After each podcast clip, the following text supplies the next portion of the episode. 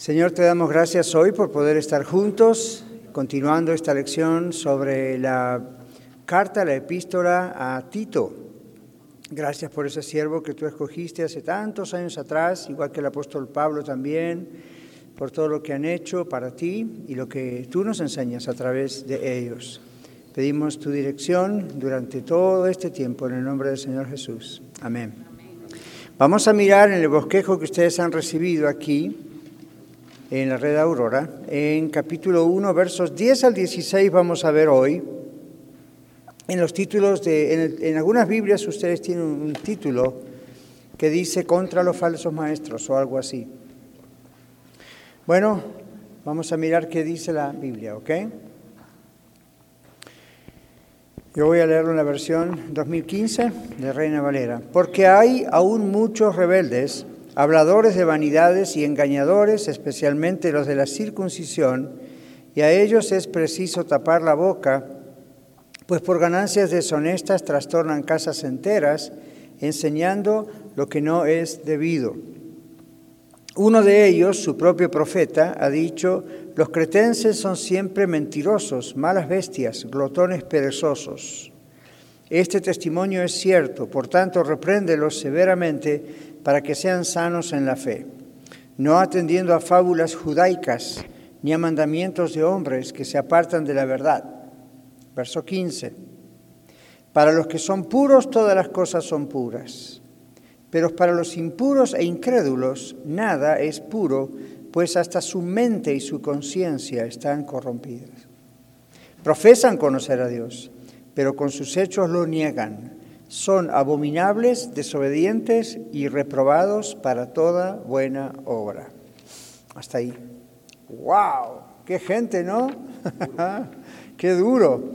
Uno piensa, a Tito le tocó pesado, mire con qué gente estos cretenses. Vamos a mirar el versículo 10 en nuestro bosquejo, dice, hay muchas personas rebeldes, conversadores vanidosos y engañadores. Esto es lo que en el griego podría ser otra traducción, similar a la que tenemos sin desviarse de lo que es la escritura original. Hay muchas personas rebeldes en Creta, decía Pablo a Tito, conversadores vanidosos y engañadores o habladores vanos. ¿Qué significa esto? Es opuesto a retener la palabra fiel. En Tito 1.9, que leímos el domingo pasado, dice que sepa retener el obrero de Dios, que sepa retener la palabra fiel, conforme a la doctrina, para que pueda exhortar con sana enseñanza y también refutar a los que se oponen. ¿Recuerdan? Estudiamos eso el domingo, dijimos esos son los requisitos del pastor y de cualquier persona que el pastor designe como, I don't líder o discipulado, como hacemos nosotros en las congregaciones, ¿no es cierto? Tiene que saber hacer esto y la gente tiene que saber recibir eso. ¿Por qué? Porque en Creta en aquellos tiempos, como en otras iglesias, penetraban en la congregación gente que hablaba lo que no es. ¿Okay? A veces eran directamente herejías, otras veces eran cosas que causaban divisiones. Y Pablo le habla a Tito más adelante sobre eso. Pero aquí nosotros tenemos entonces tintineo vano. ¿Qué dice 1 Timoteo 1.6? Vamos a usar mucho la Biblia. Así que van a tener que, hermano José que está con el micrófono, hacer mucho ejercicio corriendo de aquí para allá y ustedes rápidamente, no quiero que lean siempre las mismas personas, vamos a leer otros, ¿ok? Somos un grupo como para que leamos todos estos versículos. ¿Qué dice Primera de Timoteo 1.6? Primera Timoteo 1.6, como está ahí en el bosquejo. El título 1.9 ya lo leímos, lo leí yo. Primera Timoteo 1.6. Estamos hablando de tintineo vano, que es otra forma de decirlo en griego. De las cuales cosas desviándose algunos se apartaron a vana palabrería. Entonces simplemente para que vean que a Timoteo también Pablo le dijo lo mismo. En la iglesia entraban en ese entonces personas que hablaban vana palabrería, es decir, cosas que no eran firmes de la fe. Hoy en día ocurre lo mismo en las congregaciones y a veces no ocurre directamente físicamente, usted no los ve en la congregación, pero los ve en Facebook, en YouTube, los ve en todo lo que a veces uno se expone a mirar. ¿Ok? Entonces, yo, si usted me pregunta a mí, gracias por la pregunta, no pierdo tiempo con esas cosas. Así les digo, I don't lose my time. ¿Ok? Entonces yo no pierdo tiempo viendo cosas que ya sé, que no tienen sentido. O de personas que ya sé que no van a hablar la verdad. ¿Okay? Cuidado porque es una tentación, por divertimento. No es como un entretenimiento ver falsos predicadores para reírse de ellos o para decir este está loco. No pierda su tiempo, porque mientras tanto envenena su cabeza. ¿Para qué? ¿Okay? Vaya y busque lo que es la verdad. Eso es lo mejor. ¿Okay? Entonces ya en aquellos años no había internet, no había Facebook, YouTube, medios sociales. La gente iba, penetraba las congregaciones, las casas, donde se encontraran, en el trabajo y empezaban taca, taca, taca, taca. ¿ven? Y la idea era dividir, la idea era romper lo que es verdad. Volvemos aquí entonces en 1 Timoteo 1.6 y dijimos eso.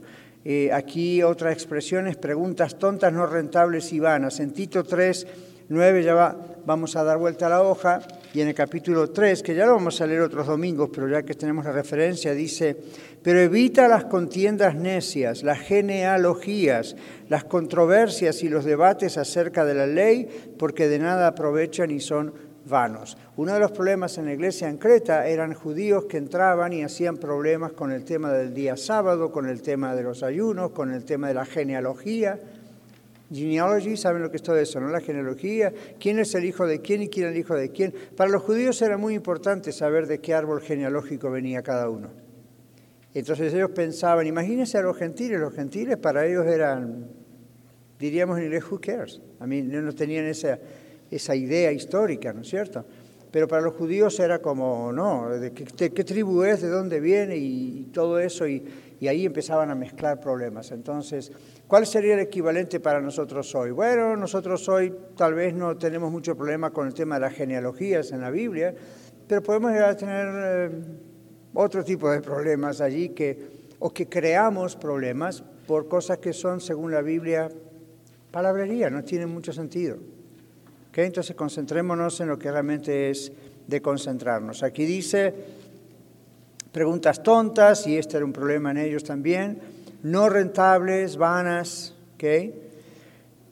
La fuente del mal, dice el bosquejo, fue el judaísmo corrupto, que dice Tito 1.14, recién lo leímos, no atendiendo a fábulas judaicas ni a mandamientos de hombres que se apartan de la verdad.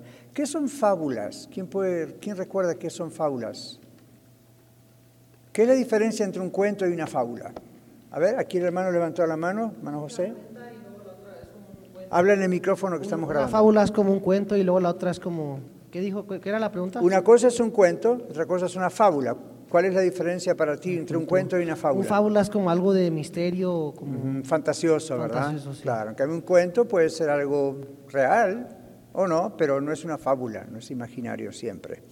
Entonces, para ellos, eh, los judaizantes allá se metían y empezaban a decir cosas que no podían comprobar, eran fábulas, pero las trataban de meter como si fuesen verdad. Y si venimos a la fecha, pasa en nuestro mundo de hoy, que muchas cosas que se dicen en televisión, en algunos púlpitos, en algunas iglesias, en radio, en ciertos libros, videos, si usted las analiza bien, usted tiene que pensar, esto no está en la Biblia, esto es una fábula, esto es un invento. Alguien dijo esto y lo otro. Y es increíble cómo esas cosas, aunque son mentira, penetran la mente y uno las llega a creer. ¿Se da cuenta? Con el tiempo uno las cree. De la misma manera que uno llega a creer que hay ciertas cosas, dichos, refranes, que creen que están en la Biblia y, y no están en la Biblia. Uno de ellos, hay gente que piensa que el dicho que dice al que madruga Dios lo ayuda está en la Biblia. No está en la Biblia. Nunca. ¿Ok? Ayúdate que yo te ayudaré. No está en la Biblia. ¿Ven? Y hay refranes así que inclusive mencionan a Dios y todo, y uno dice, oh, suena como que está en la Biblia. No está en la Biblia. Y hay otras cosas que más todavía directamente con, con, con, relación a la religión directamente y uno piensa, wow, no, la Biblia dice esto, ¿y usted está seguro que la Biblia dice eso o alguien empezó a tirar la idea de que la Biblia dice eso? Y si usted escucha muchas veces lo mismo, lo empieza a creer. Bueno, para aquellos pasaba lo mismo, había fábulas, había ideas dando vuelta por el aire entre la gente y las llegaban a creer, así como habían creído en mitología griega antes, Ahora también querían los judaizantes que creyeran mitología judía. Y otras cosas no eran mitología, eran de la ley, pero ya habían pasado. Recuerden que la Biblia dice que la ley era sombra de Cristo, de que iba a venir. Entonces, para ellos era, no, esto lo hacían yo creo que hasta un nivel supersticioso en algún momento. ¿no? Si usted no respeta el día sábado, está bajo maldición. Si usted no hace esto, está bajo maldición. Si usted hace lo otro, va a perder la salvación. Si usted... Muy suena muy a lo de hoy. Tenga cuidado, que es lo que la Biblia dice. Seguimos. Entonces, la fuente del mal fue el judaísmo corrupto. Había judíos en Creta, muchos judíos, según Flavio Josefo, que fue un historiador, no está en la Biblia, fue un historiador que vivió en esa época y fue escribiendo lo que él veía de su historia en ese momento. Entonces, la levadura judía, como a veces se menciona en la Biblia, permaneció en algunos después de esa conversión. ¿Qué quiere decir? Había judíos, los primeros cristianos fueron judíos, sabían ustedes eso, no fueron gentiles. Y luego esos judíos les costó despegarse algunas cosas del judaísmo por un tiempo. Algunas creencias. Yo compararía eso a hoy en día muchos cristianos, ya son cristianos, se les cuesta despegarse algunas cosas del catolicismo. O a otros les cuesta despegarse algunas cosas del mormonismo, algunas ideas de, los testigos de Jehová, de donde sea que hayan venido. Entonces, la función de la iglesia en parte es entrenar, disipular, mostrar lo que la Biblia dice, comparar y decir esto es verdad, esto es mentira. Yo mismo acá en Iglesia La Red, a través de nuestros cortos seis años y medio, me he encontrado con situaciones así, donde, pastor, donde me dicen, pastor, pero no es cierto que Judas fue el ángel fulano que se transformó allí. No, pero eso fue lo que yo aprendí en otra iglesia. Tengo noticias para usted, no está más en nuestra iglesia. Aquí predicamos la Biblia y la Biblia nunca dice eso. ¿eh? ¿O es cierto que el Señor Jesús en realidad era Gabriel, que se transformó? No dice eso nunca la Biblia. Pero eso fue lo que yo aprendí. Olvídese de lo que aprendió porque era mentira. ¿Cómo sabemos que era mentira? Porque la Biblia no lo dice. Pero lo dice tal documento del Vaticano. I don't care. La Biblia no lo dice. Esa es nuestra posición. Si la Biblia no lo dice, no lo dice, y ahí se acabó el argumento y el debate. Entonces, ah, no estamos tratando de ser arrogantes, estamos diciendo, la Biblia no lo dice. Para los cristianos, la Biblia, es nuestra única fuente de autoridad en cuestiones de doctrina, ética, vida, etc. ¿Ok? Muy bien, entonces, para dar una comparación, en aquellos años entraban a las congregaciones judaizantes a confundir. Aún judíos ya cristianos todavía tenían un problema ahí de sacarse ciertas cosas encima. Había por siglos, estaban basados en la ley y pensaban que eso quizá les daba la salvación, en vez de interpretar que la ley era lo que los llevaba a Cristo. Ahora que había venido Cristo, se habían entregado a Cristo, no necesitaban seguir con las cosas de la ley antigua. Eran palabra de Dios, son palabra de Dios, pero la función ha cambiado. La Biblia dice es un ayo, es un maestro la ley, es para llevarnos a Cristo. No, nadie fue salvo por la ley. El libro de Gálatas, el libro de Romanos nos explican la función de la ley y cómo en realidad fue por gracia la salvación. El mismo Abraham antes de la ley, dice la Biblia, fue salvo por fe en Dios. ¿Ven? Entonces la ley viene mucho tiempo después, tiene otra función, es de Dios, pero los judaizantes en la época que estamos viviendo aquí de Creta, con Pablo y Tito, todavía, aunque ya eran de Cristo y habían aceptado a Jesús como el Mesías, seguían pensando, ya, pero hay que seguir cumpliendo esto, esto y lo otro. Hoy, por ejemplo, en el mensaje vamos a tocar un texto de Gálatas capítulo 2, donde dice que ya no estamos más atados, como quien dice, a esa primera eh, ley, digámoslo así, que eran los días de fiesta, días de reposo, lunas nuevas, todos los festivales judíos, los sacrificios de animales, todo eso era una proyección, una sombra para indicar que Dios estaba por enviar a su Mesías. Una vez que el Mesías vino, pues ¿para qué queremos la proyección cuando lo tenemos de carne y hueso? ¿Ven? Entonces, seguimos. Había muchos judíos en Creta, según decía Flavio Josefo, y permaneció en esos judíos cristianos todavía mucho, aún después de su conversión, mucho el problema de su cultura, de su religión. Entonces Pablo los llama engañadores y literalmente es en griego engañadores de mentes. Busque a alguien Gálatas capítulo 6, verso 3, levante su mano, José se acerca mientras Miguel nos dice algo.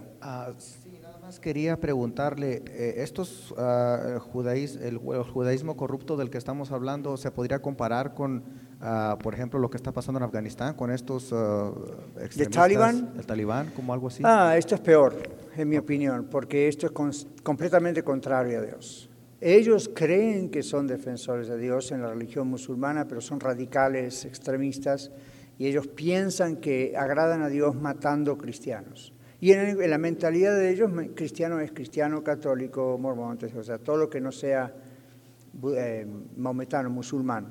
¿ok? Y a ellos esto, esto, esto es terrorismo. Esto no, Miguel. Esto entraban pacíficamente en las iglesias, ¿no? Ok.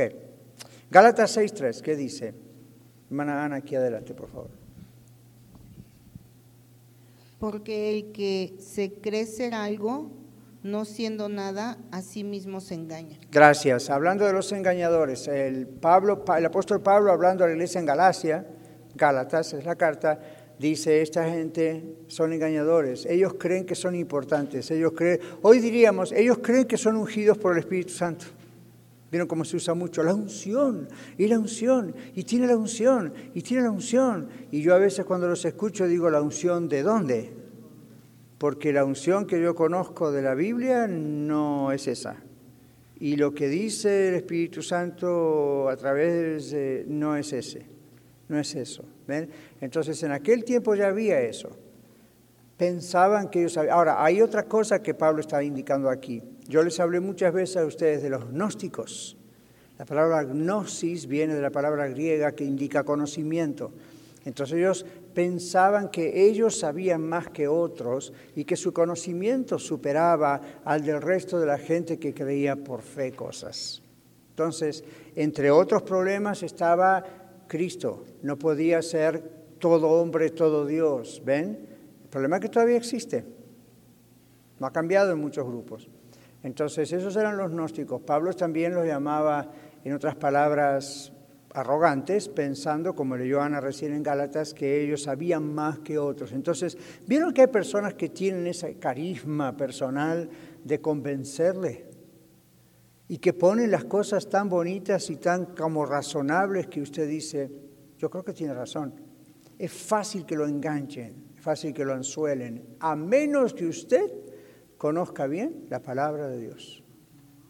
Ahora, si usted nunca fue a la escuela, mucho menos a la universidad, apenas la hace leyendo y escribiendo un poco, pero conoce lo que dice la palabra de Dios, puede venir uno de estos de Yale, Harvard o Oxford o donde sea y no lo va a convencer porque usted está parado en la palabra de verdad.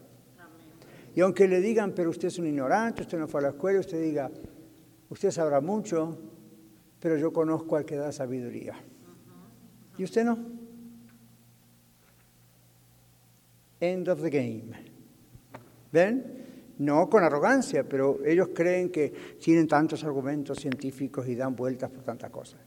¿ok? Que finalmente esa vuelta lo lleva a la tontería. Y les podría demostrar algunas cosas, pero no es el tema. Me venía a la mente los fósiles acá en Colorado, pero lo vamos a dejar ahí. Versículo 11. Dice, a los cuales es preciso tapar la boca. Oh, entonces, ¿cómo los tratamos?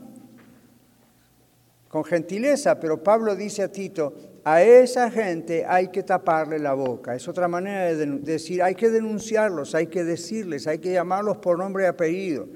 A veces, Señor, me han preguntado, pastor, alguna que otra vez usted ha mencionado un falso profeta que está en televisión o en radio o en la ciudad viene por acá. ¿Por qué lo menciona? ¿Por qué da nombres? Porque la Biblia me autoriza que los dé. Es necesario taparles la boca. Una cosa es ser polite, gentil, amable, no, no ser, you pero al mismo tiempo es responsabilidad de un pastor y es responsabilidad suya en su hogar, si tiene hijos. Este es un falso profeta. Usted dice, o pastor o apóstol. Usted dice, pero, pero él predica al Señor, ella predica al Señor. Y ya, ¿y qué más? ¿Ven lo que pasaba con los judaizantes? Se habían entregado al Señor, todo estaba bien y sin embargo seguían insistiendo con, en otras palabras, la salvación por las obras de la ley. ¿Ven? Entonces, aquí es la palabra de Dios inspirando a Pablo para que Pablo le diga a Tito, y esta carta es para todos nosotros, a los cuales es preciso tapar la boca. ¿Saben lo que dice ahí en griego? Amordar o amordazar. ¿Se imaginan? No literalmente, usted no puede hacer eso, va a la cárcel, no literalmente, pero esa es la idea. La idea en el griego es amordazar como una bestia rebelde. ¿Quién tiene Salmo 32, 9? Allá atrás Miguel, primer hermano que vi. Dice, los mulos y los caballos son tercos y no quieren aprender. Para acercarse a ellos y poderlos controlar, hay que ponerles rienda y freno. No seas tú como ellos. Mm. ¿Está claro? Salmo, mire, estos son cientos de años antes de la carta a Tito. Y el Señor dice, estos hay que ponerles, hay que taparles la boca, hay que frenarlos por el daño que hacen. Ahora ven, esto es Pablo escribiéndole a Tito, un pastor en la iglesia en Creta, y le está diciendo, Tito, no tengas en otras palabras miedo de amordazarles la boca. Ahora, claro que Tito no iba a ir con un pañuelo y les iba a amordazar la boca, pero la idea es al declarar esto es falso, no les crean lo que yo estoy haciendo con ustedes hoy y otros días, eso es nuestra obligación. Nosotros no podemos tener temor a esa gente.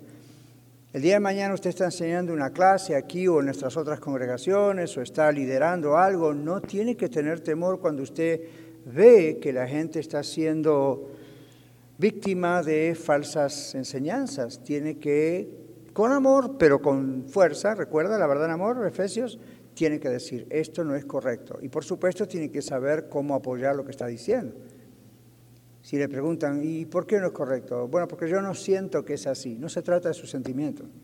O a mí no me parece, o tengo otra opinión, no, importa, no importa cuál es su opinión o mi opinión, es qué dice la Biblia. Siempre lo lleva usted a la Biblia. Y bien interpretado, ¿okay? porque también uno puede buscar Biblia. Judas fue y se ahorcó. A mí uno tiene que saber interpretar, a ver qué texto va a usar para las cosas. ¿Ok? muy bien. Seguimos en el verso 11.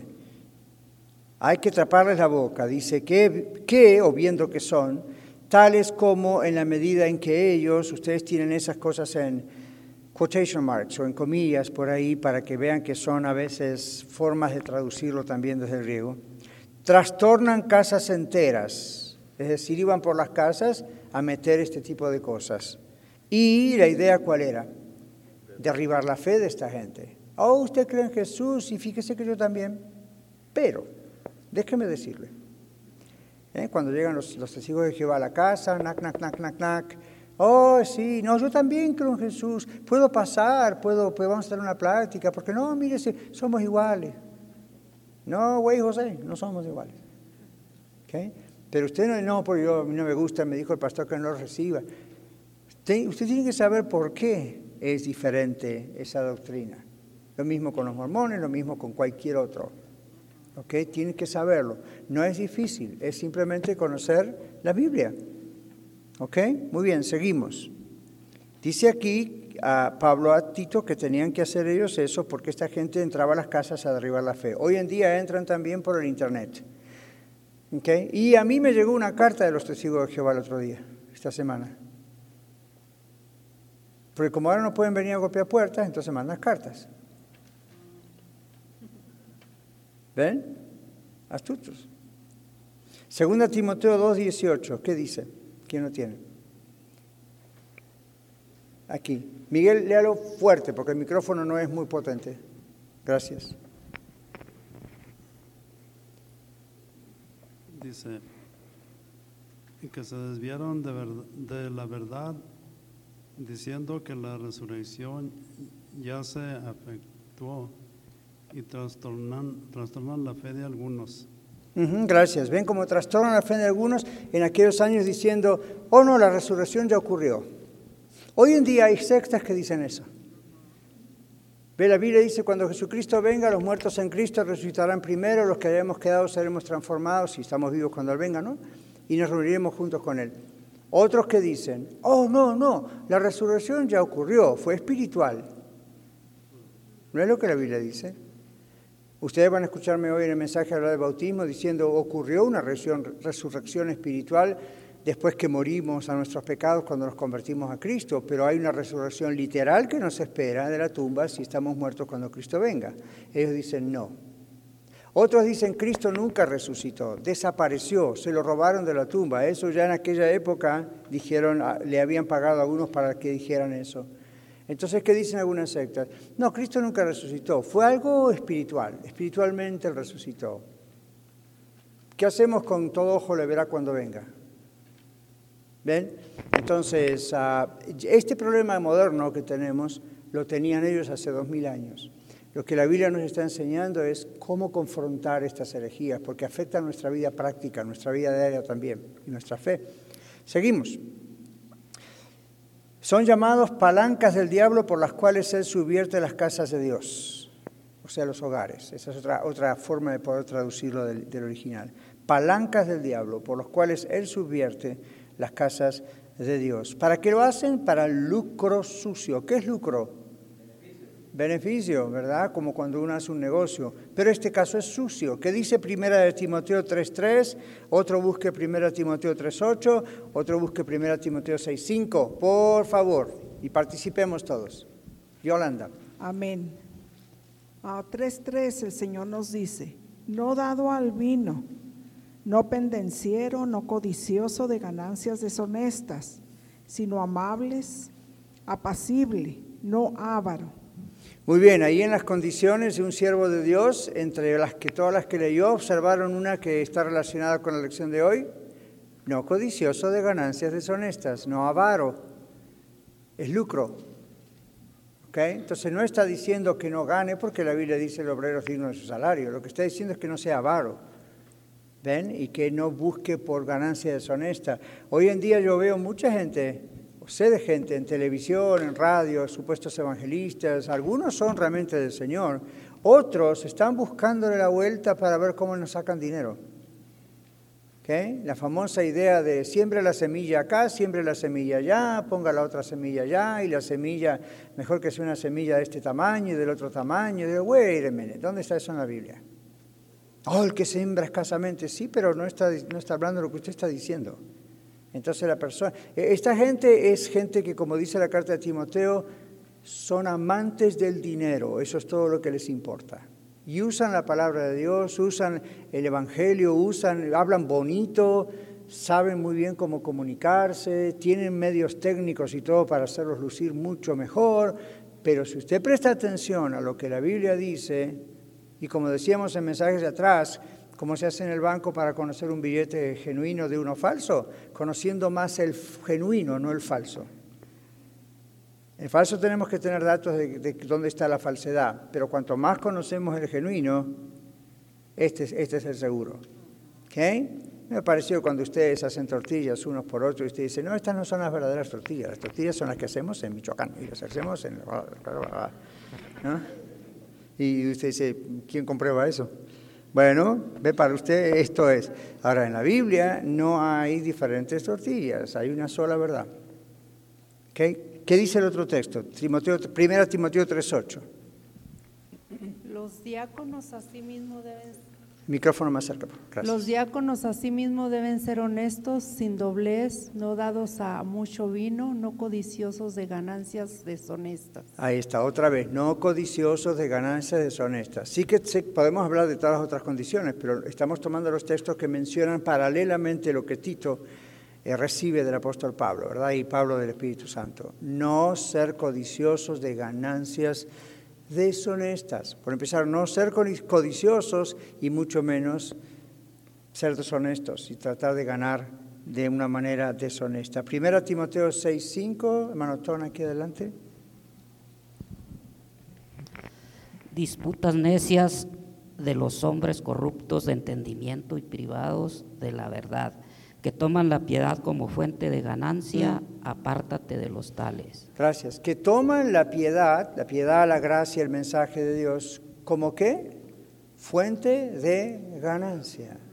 Ahora, eso no significa otra vez no le pague a este, al otro. Está diciendo otra vez, son avaros, están tomando como, están usando el Evangelio para hacer ganancia en vez de ganar, como dice la Biblia, porque están dedicados al Evangelio. Son dos cosas diferentes. Entonces, miren cómo un problema moderno que nosotros tenemos acá es un problema de hace dos mil años. Lo tenían ellos. ¿Ven? Ahora, ¿Qué le dice Pablo al pastor Tito? No soporte ese tipo de personas. Ciérreles la boca, tápeles la boca. En griego, amordáselos. ¿Ok? O sea, hable con ellos cuando es la oportunidad y, en otras palabras, enseña a la congregación para que no caiga en eso. Verso 12, Pablo pone ejemplos. Otra vez si usted dice, pastor, pero está bien que usted u otros mencionen gente. Mire lo que dice la Biblia. En 12 dice, uno de ellos, su propio profeta, todo el mundo sabía de quién estaba hablando, ha dicho, los cretenses son siempre mentirosos, malas bestias, glotones, perezosos. Güey, era su propio profeta y así hablaba de su propia gente. Pablo le está mostrando para que nos demos cuenta lo que pasa. Lo que pasa. Miren, yo les voy a decir un secreto. Años atrás, cuando yo viajaba mucho por todo el mundo y conocí gente famosa, gente que usted, si yo se las menciono, los conocen, del mundo inglés, mundo español. Y a veces detrás de la plataforma, en el green room, como decimos, y por ahí, los comentarios acerca de la audiencia, el público, la congregación, las que estaban en el estadio, no siempre eran los mejores, no crean. Y no digo todos son iguales, hay gente que estaba ahí orando, Señor, que escuchen tu palabra, llorando, rogando, estábamos ahí, pero otros es como el que piensa, son mis clientes, voy a dar lo mejor que pueda.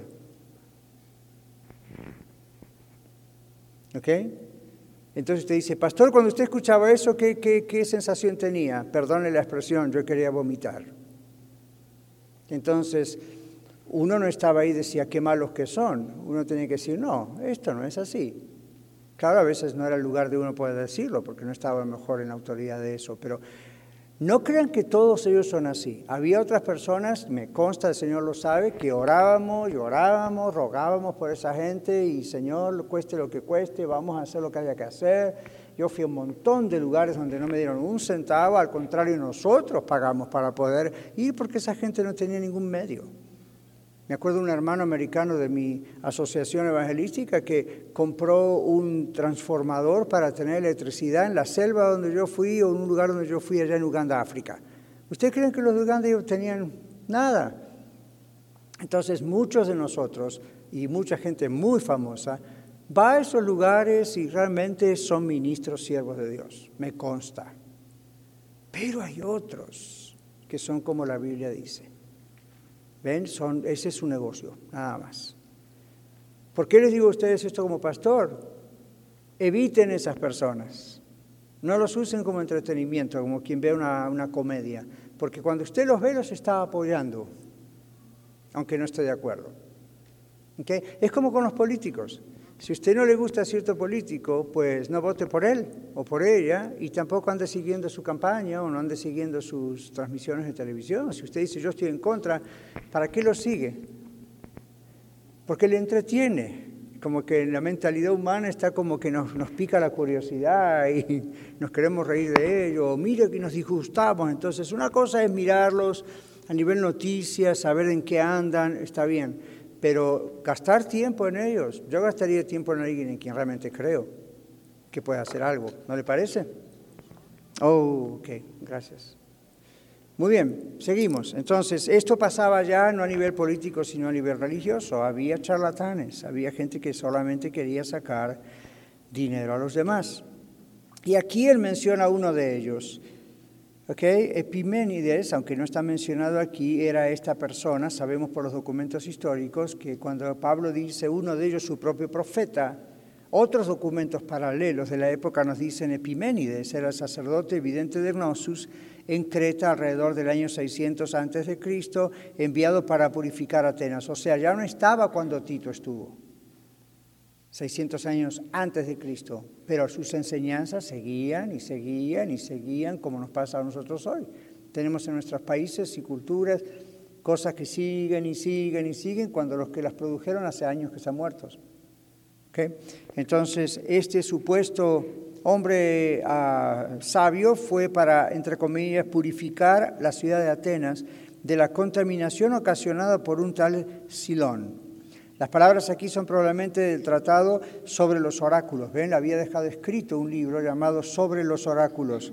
Pablo cita también a otros dos escritores paganos, Aratus, en Hechos 17-28, posiblemente en su versión con otro nombre, y Menander, en 1 Corintios 15-33. Ahí están las referencias para que las lean, no lo vamos a usar acá, pero ahí están, ¿ok? Los nombres de estas personas.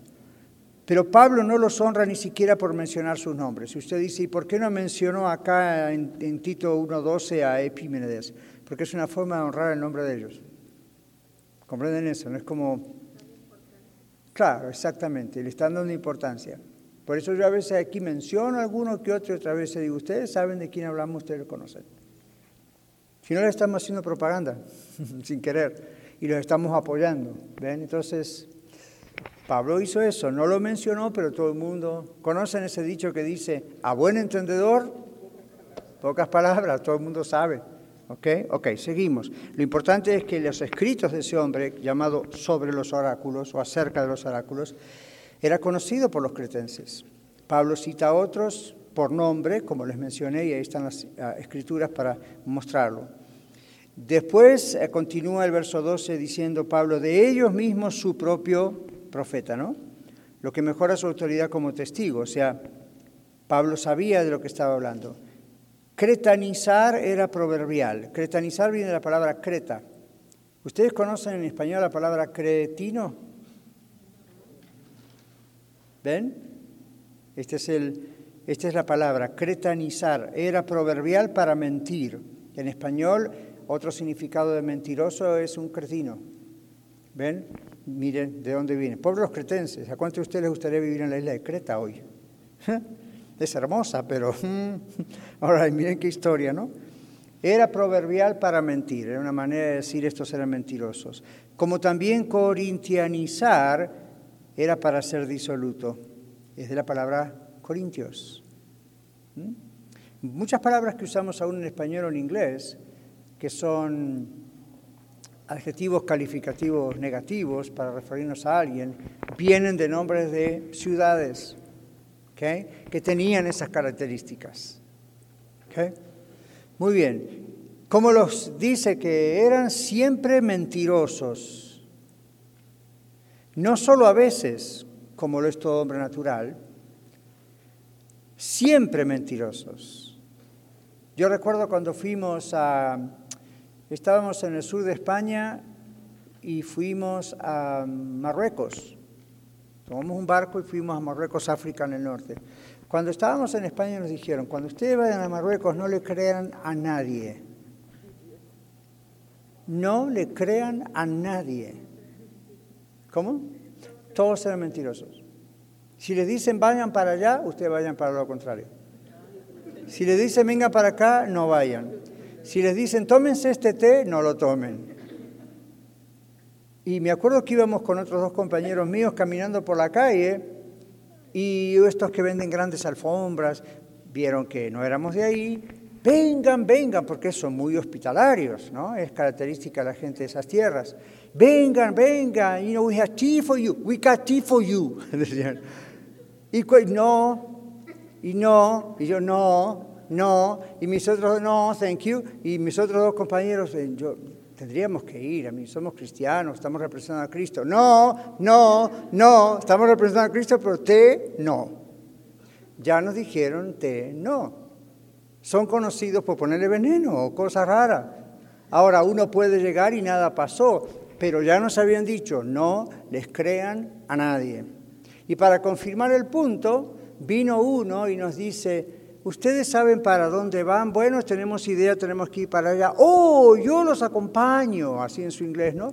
Y, bueno, dijimos nosotros, y ahí nos olvidamos, no le creen a nadie. Nos metió en una zona llamada La Medina, que es como si fuera un laberinto en la ciudad, eso es muy típico en esas regiones del mundo. Desapareció el hombre y nosotros no sabíamos cómo salir de ahí. Era como esas ciudades llenas de diagonales y cruces, y, y ahora y no estaba todavía el celular, el GPS, y a ver quiero ir a esta dirección y me va llevando. Y no es porque soy tan viejo, eso es bastante nuevo. ¿okay? Entonces no podíamos encontrar la salida, y ahí nos acordamos, los españoles nos dijeron, no les crean a nadie. Y de pronto uno de mis compañeros hace así, dice, mi wallet. Ni se dio cuenta. O sea que aparte de mentirosos, eran rateros, pero a mí profesionales, porque no se dio cuenta. Dice, ¿cómo no me di cuenta? Entonces ya nos habían dicho, en ese lugar esto no se lleva al negocio y otra se lleva adelante. No le crean a nadie. Y uno va ya con toda la inocencia. No. Ahora, yo miro eso y pienso, los cretenses andaban más o menos por ahí. Porque si su propio líder religioso los llamaba bestias, mentirosos, glotones, no quiero saber cómo lo llamaría un enemigo de ellos. Pero Pablo le dice, tenía razón. Ahora, miren, aman las fábulas. Tito 1.14 leímos. Incluso los poetas paganos se rieron, se rieron de su mentirosa afirmación de que tenían en su país el sepulcro de Júpiter. Imagínense, le hicieron creer a todo el mundo que tenían un dios Júpiter. Para nosotros Júpiter es un planeta, ¿no? Pero eh, tenemos un dios llamado Júpiter y tenemos aquí la tumba de Júpiter y entre ellos como líderes, dice Pablo, se reían del pueblo porque el pueblo les creía la mentira. Y Pablo conocía todo esto. Entonces le dice a Tito, como pastor de la iglesia en Creta, no les crean, observen en qué mundo están ministrando, observen en qué cosa es, abran los ojos. Muy bien, seguimos. Creta era un país sin bestias salvajes, este era el problema. No era como Colorado, que tenemos bestias salvajes, osos, leones de montaña y allí no había nada de eso. Entonces, ¿por qué les hace la mención de las bestias salvajes? Usa lo que llamamos el sarcasmo. ¿Ven? El sarcasmo de Epímenes, que fue el que hizo todo esto, fue que sus habitantes humanos suplieron el lugar de las bestias. ¿Cómo ven? Si acá no tuviéramos cierto animal que fuera muy de temer y nos dijesen, la gente de Denver es esto y esto y nos compararan con ese animal. Nosotros decimos, pues no sé, ese animal aquí no existe. Y ellos nos dirían, precisamente, ustedes representan ese animal. Eh, así era Creta. ¿Ok? All Hay un vuelo a Creta todos los días desde Denver, si quieren. Algunas cosas han cambiado, por supuesto que sí. El Evangelio allí cambió muchas cosas. Ahora, seguimos adelante.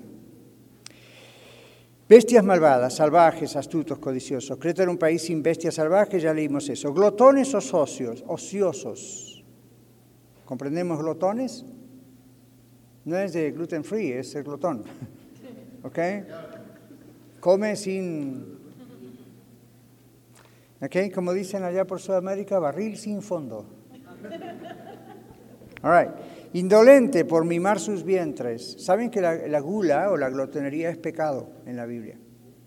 Es una forma de idolatría, igual que el alcoholismo. Cuidado porque, ok, está bien, decimos, el alcoholismo es pecado, las drogas es pecado, a lo mejor este, hacer esto y lo otro que hacen ciertos jóvenes es pecado. No sea glotón porque eso también es pecado. O sea, no descalifiquemos un pecado del otro. Según la Biblia, la gula, la glotonería es pecado, daña el cuerpo. ¿Ven? Muy bien, así eran los cretenses también. Glotones ociosos, o sea, no hacían nada, pero comían mucho. Ellos mismos se llamaban vientres, porque ese es el miembro para el que viven. No tengo reloj, ¿qué tiempo tenemos? Perdón. 15 para concluir. Oh, aquí lo tengo. Hello. Aquí está. Gracias, Oscar. Ok, vamos a leer estos dos textos, Romanos 16, 18 y Filipenses 3, 19, rapidito. A ver, ¿alguien más que no haya leído? Carlos, aquí adelante no leyó. Romanos 16, 18, Filipenses 3, 19, ¿quién va a leerlo? Que no haya leído, vamos a participar todos. Ok, a ver, Romanos 16, 18. Porque tales personas no sirven a nuestro Señor Jesucristo, sino a sus propios vientres y con suaves palabras y lisonjas engañan los corazones de los ingenuos. Como ven, son glotones, viven para comer y también engañan los corazones de quién. ¿Y qué, qué es ingenuo? ¿Qué es ser ingenuo? ¿Sí? Alguien que no sabe, pero que no sabe porque no sabe, porque no quiere saber, porque en un país como Estados Unidos hay demasiada información al alcance de la mano de cualquiera. Pero ingenio es esa forma de inocencia, ¿no? Como a veces tienen los niños, no ingenio, sino este, eh, ingenuo, con la U hace la diferencia, ingenuo, ¿verdad? Lo cree todo. No, no lo cree todo. ¿Qué dice la Biblia? Esa es su arma más poderosa para saber distinguir entre una cosa y la otra. Filipenses 3.19. Rapidito, 3.19 Filipenses. Ajá. Cuyo Dios es el vientre, cuya gloria es su vergüenza que solo piensa En lo terrenal. Gracias, Roberto. Entonces ven, su Dios es el vientre. Solo piensa en comida.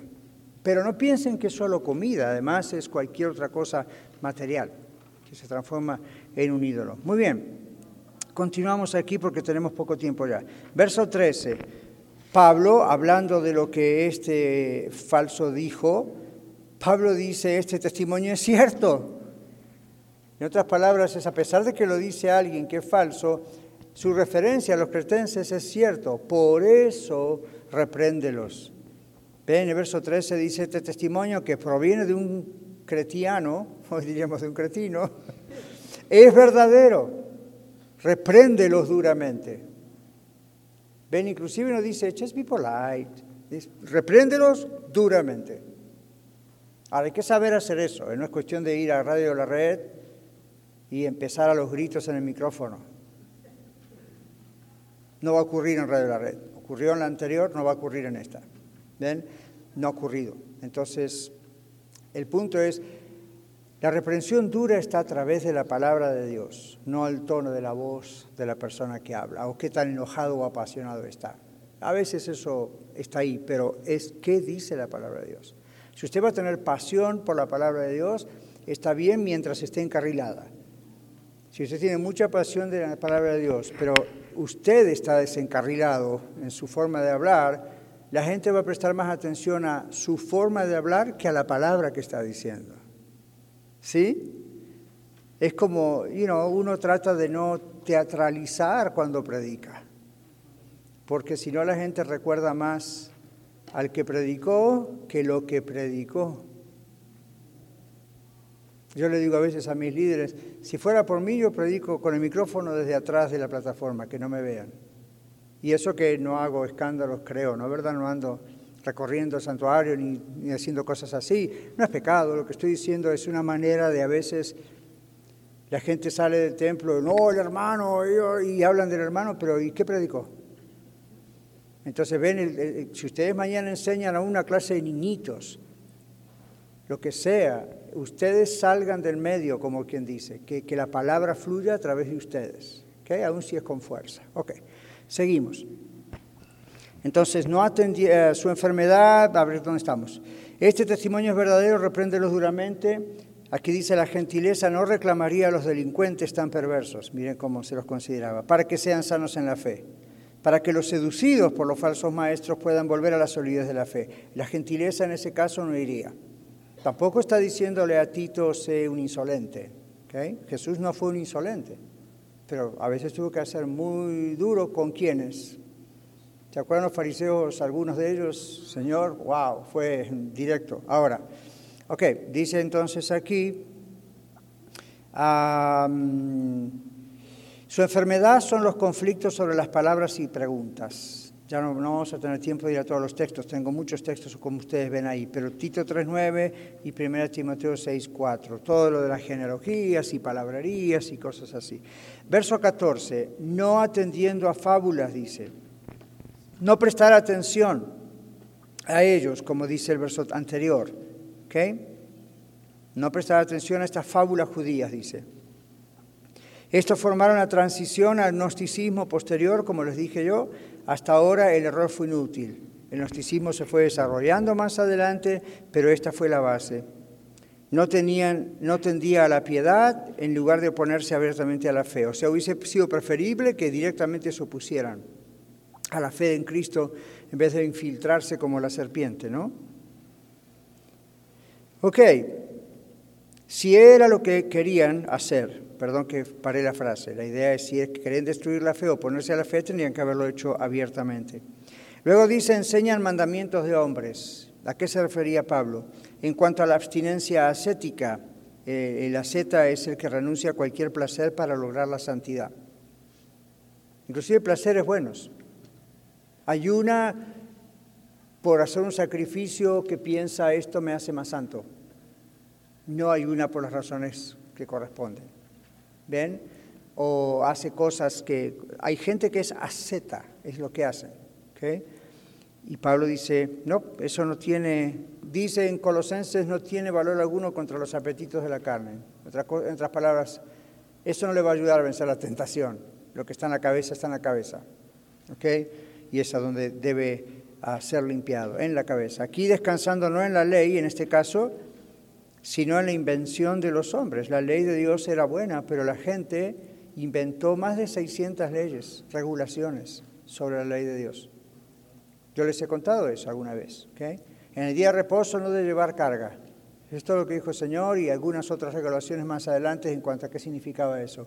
Para la época del Señor Jesús y aún antes, ¿saben cómo interpretaron algunos no llevar carga? No podía llevar un higo en el bolsillo, en la bolsa. ¿Saben lo que es un higo? The fig tree. I mean, ¿eso es una carga? ¿No? Y mucho menos una milla. ¿Qué pasó cuando el Señor sanó al paralítico de Bethesda? El enojo no fue porque el Señor sanó al paralítico. El enojo fue porque fue en día sábado y él le dijo, levanta tu lecho y anda. Y la regulación de ellos decía, no, en día de reposo no se puede levantar el lecho. Así que, ¿qué importa el poder de Dios ahí mostrado delante de sus ojos? Lo que importa es que no. ¿Ven?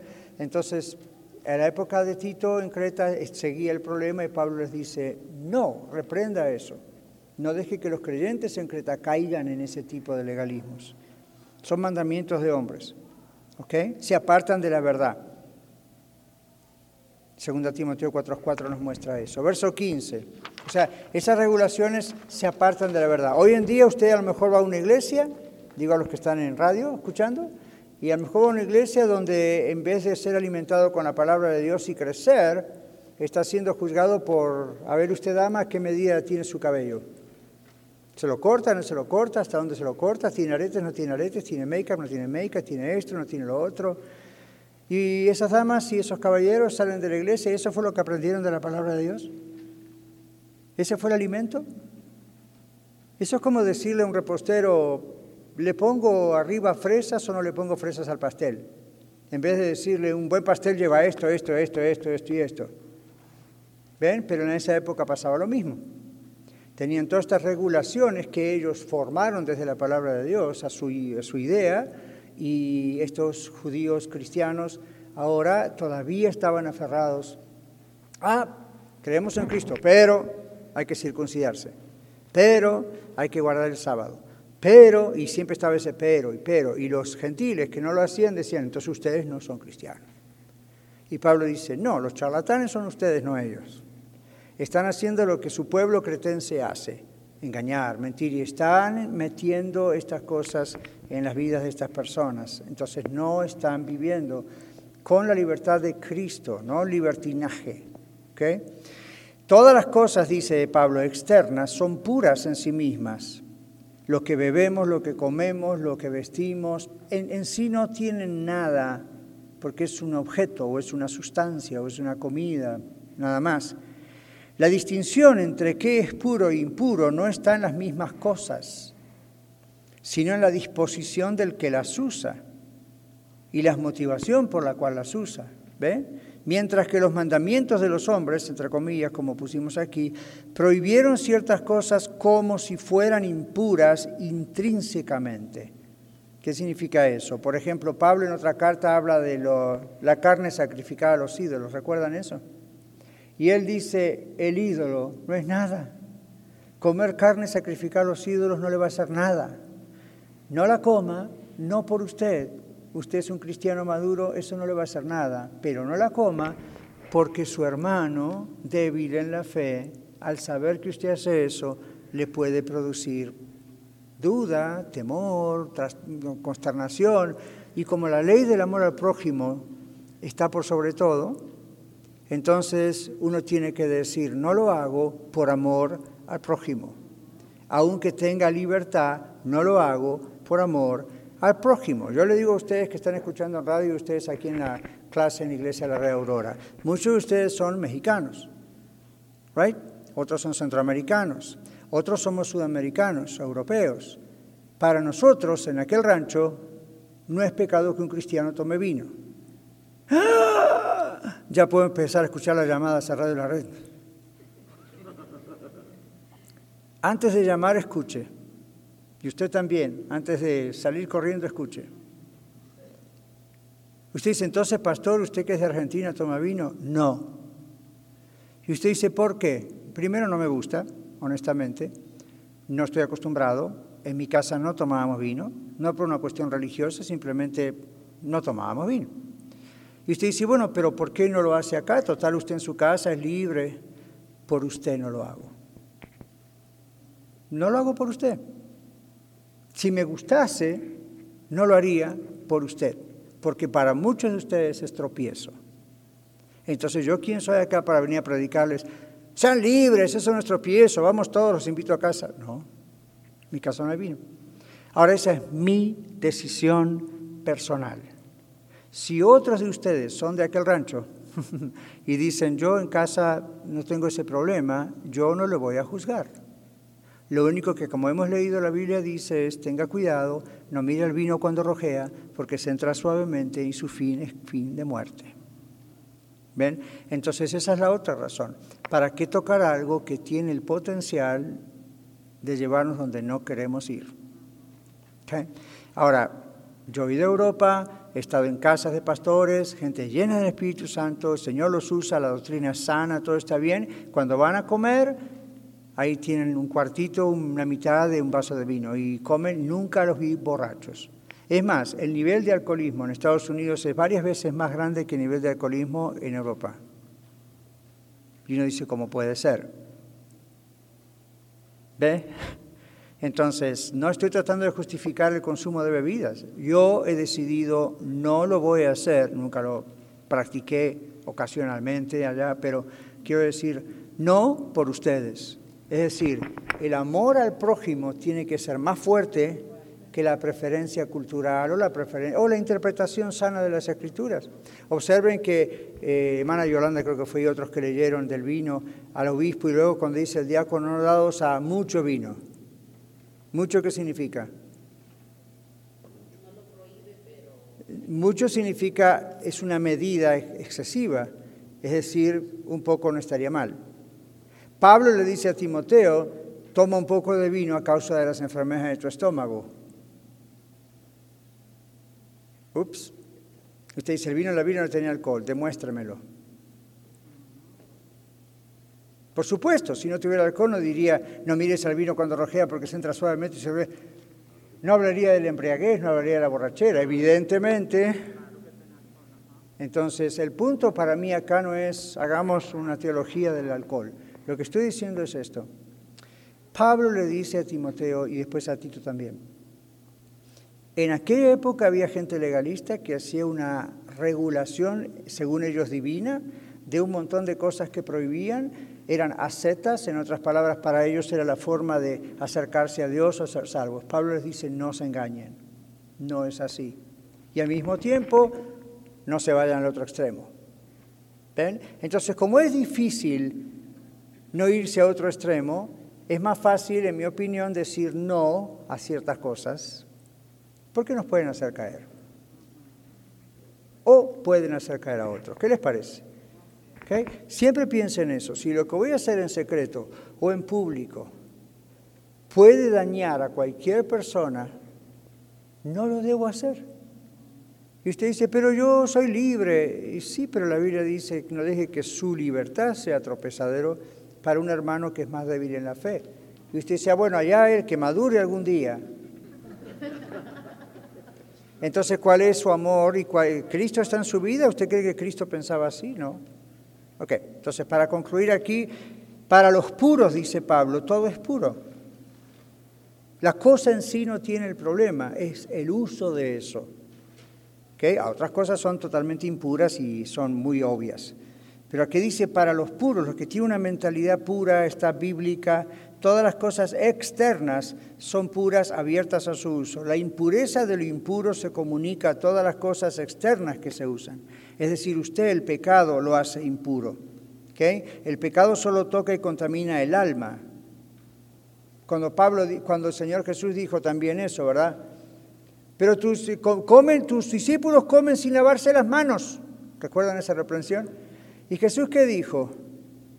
Miren, lo que comen va al estómago y va a la letrina. Y ya está. Lo hizo bien fácil.